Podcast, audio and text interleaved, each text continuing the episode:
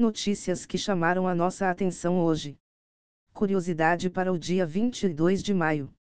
Em 1973, Robert Metcalf, na época engenheiro da Xerox, escreve a proposta original para a rede de computadores Ethernet. E após as notícias de hoje, tenha um ótimo dia. Pesquisadores encontram três extensões maliciosas para o VS Code.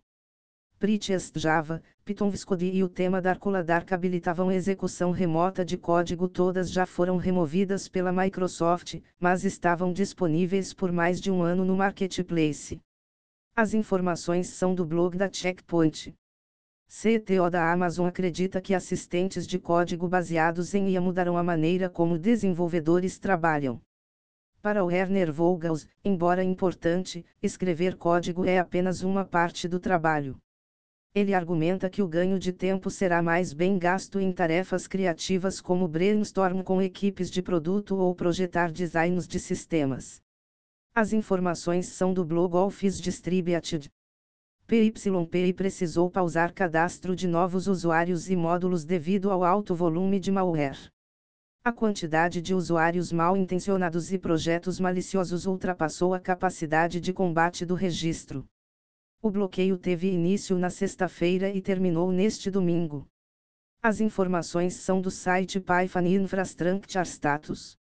Autor de ficção científica escreve 97 livros com auxílio de IA em nove meses. Tim Buchey usou Chat GPT, Claude AI Midjourney para inspiração, assistência nas histórias e criação das imagens na série iLore.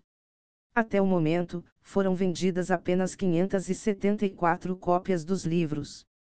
As informações são do site The Register. Vazam informações sobre nova rede social baseada no Instagram.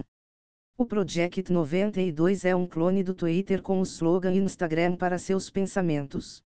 Nomes de usuário e seguidores serão compartilhados entre as duas plataformas e também será compatível com outras redes descentralizadas, como o Mastodon.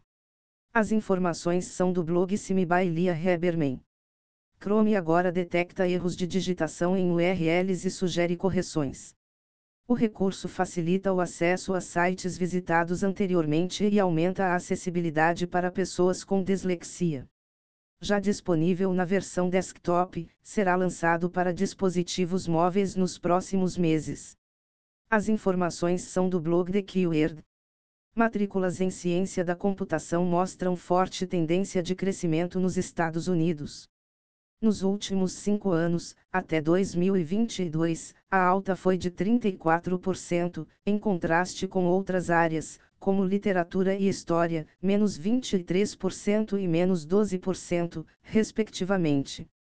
Formações em ciência da computação e dados são vistas como base para o desenvolvimento de IAs e outras tecnologias. As informações são do jornal The Washington Post. Até mais.